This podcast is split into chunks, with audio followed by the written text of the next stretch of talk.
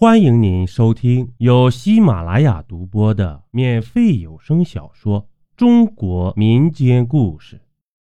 睡觉，请关门。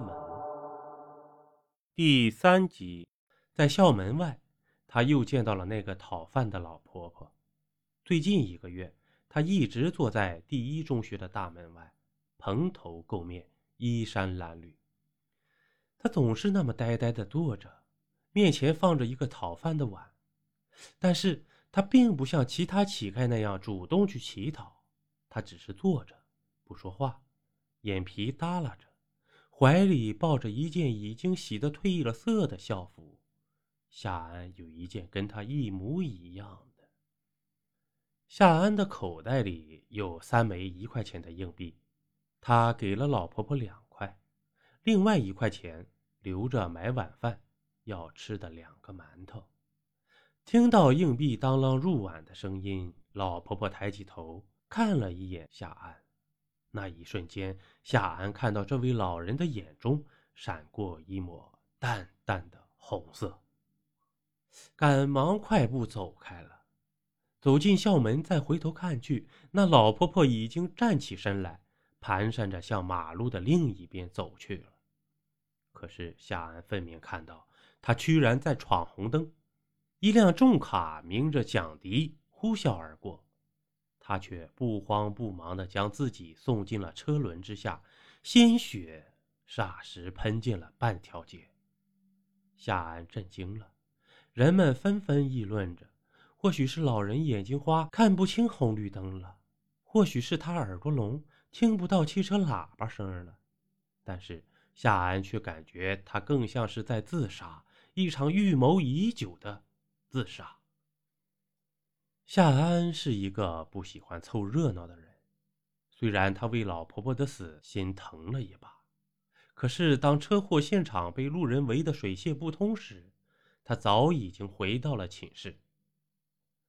经过楼下宿管室的时候，夏安看到了墙上贴着的光荣榜，一周前的月考成绩出来。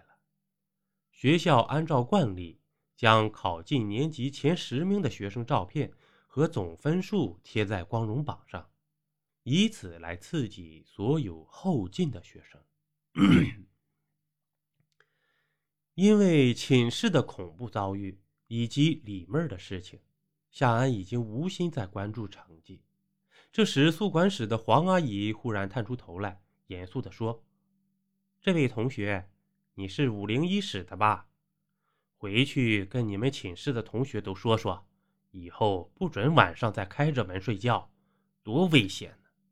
要是宿舍楼里进了坏人怎么办？夏安诺诺的应着，不过他心里却划下了一个大大的问号：他怎么知道我们昨晚开着门睡觉的？一般熄灯后，宿管阿姨就不再查房了。就算他昨晚例外的查房了，以黄阿姨的性格，她看到他们寝室大门开着，她也应该会帮他们把门关上啊。而今天早晨起床的时候，那门明明是敞开着的。夏安回到寝室的时候，张雷和孙小小正坐在凳子上吃包子。见夏安走进寝室，张雷斜睨了他一眼，一脸不高兴地问。夏安，你今天早晨是你锁的寝室门吧？夏安点点头。那你也锁好一点啊！我们下课回来的时候门是大敞着的，要是进了贼怎么办？张雷生了一张得理不饶人的嘴。我锁了，检查了好几遍，确定锁好门后我才走的。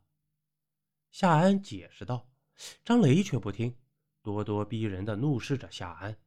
此刻，夏安看到张雷的头发上夹着一枚粉色的发卡，跟李妹儿之前拿着的那枚一模一样，而这枚发卡上还隐约可见斑斑的血迹。夏安的心猛地一沉，他忽然想起李妹儿的警告：千万不要给张雷开门。夏安看着张雷，不再做任何解释。拿着书本，独自一人去了教室上晚自习了。孙小小拉了拉张雷的衣角，轻声说道：“雷，以后能不能对夏安客气点而且你心里明白，这件事不能怪夏安的，咱们不是也也……”张雷不再说话，他的心突突的跳着，他知道他是在为自己的不安。抓狂。晚自习的时候，夏安没有心情学习，他一直惦记着李妹儿的伤情。在医院里，李妹儿忽然浑身震颤，那显然不是伤情应该有的正常反应。想到这里，夏安浑身一阵冰冷。他忽然想到，他在抢救室门外走廊里坐着的时候，似乎有个穿红色衣服的女孩从他跟前走过。说是走，其实更像是飘，安静的没有一丁点声音。夏安当时只顾盯着李妹写给他的字发呆，竟然忘了抬头看一眼那个女生，因为那个女孩是从抢救室往外走的，而在此之前根本就没有外人进过抢救室。想到这里，夏安不禁浑身一颤。张雷坐在夏安的斜前方。他一整节晚自习都在把玩着那枚粉色发卡，邀您继续收听下集。